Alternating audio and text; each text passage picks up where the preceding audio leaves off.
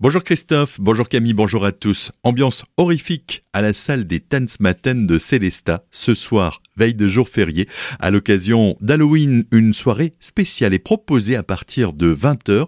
On en parle avec Thierry Demangeon, l'un des organisateurs de cet événement. C'est la troisième édition de Halloween euh, à Célesta au Tanzmatten. Un enchaînement de DJ tout au long de la soirée, des DJ locaux mais aussi des DJ de Colmar qui vont s'enchaîner pour essayer de mettre une ambiance assez euh, glauque euh, toute la soirée, une, ambiance festive aussi, mais glauque. Euh, en général, dans ce type de soirée, 80% des gens sont déguisés et jouent le jeu. voilà, on va essayer de mettre de l'ambiance sur cette thématique. Des propos recueillis par Solène Martin. Rendez-vous de 20h à 3h du matin. Le tarif 13 euros en prévente et 15 en caisse du soir.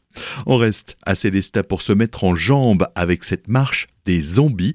Là encore, rendez-vous sur la place du docteur Maurice Kubler à 16h. C'est déjà la troisième édition à l'initiative de l'association de commerçants Les Vitrines de Célestat au programme cours collectif de danse suivi d'une déambulation dans le centre-ville. Halloween toujours, mais cette fois-ci avec ces mesures d'interdiction prises par Thierry Kefelec, le préfet du Haut-Rhin, estimant que la fête d'Halloween pourrait générer des troubles à l'ordre public, la préfecture interdit l'achat et le transport de carburant dans des bidons.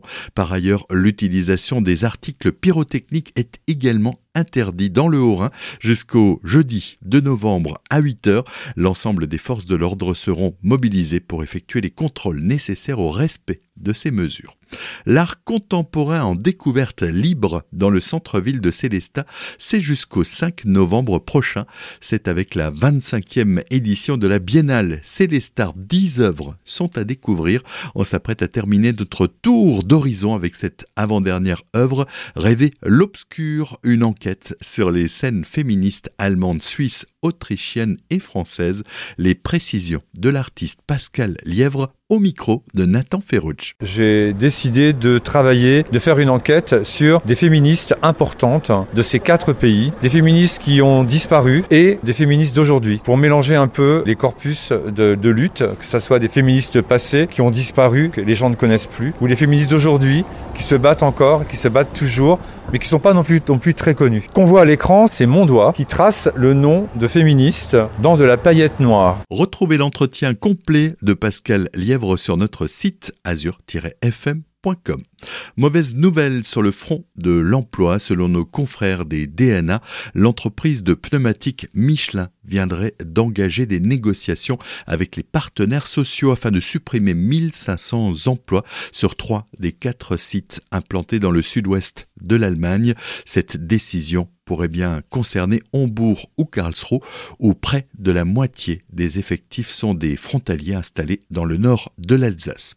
Colmar, la prochaine permanence du maire Eric Stroman aura lieu ce jeudi 2 novembre à 8h30 au foyer Sainte-Marie, 14 rue Mainbourg. L'accueil se fait dès 8h. Pour une question d'organisation, pensez à vous inscrire au préalable sur le site Grand excès de vitesse, un véhicule a été flashé dimanche à 228 km h au lieu des 110 autorisés sur la A35. Le conducteur au volant de sa puissante voiture neuve a été interpellé par la brigade autoroute et a été sanctionné pour ce grand excès de vitesse, 216 km h retenu. À l'issue, il a pu repartir mais sans son permis ni son véhicule. Il sera convoqué devant la justice pour justifier de son comportement. On saute du coq à l'âne de la voiture au vélo.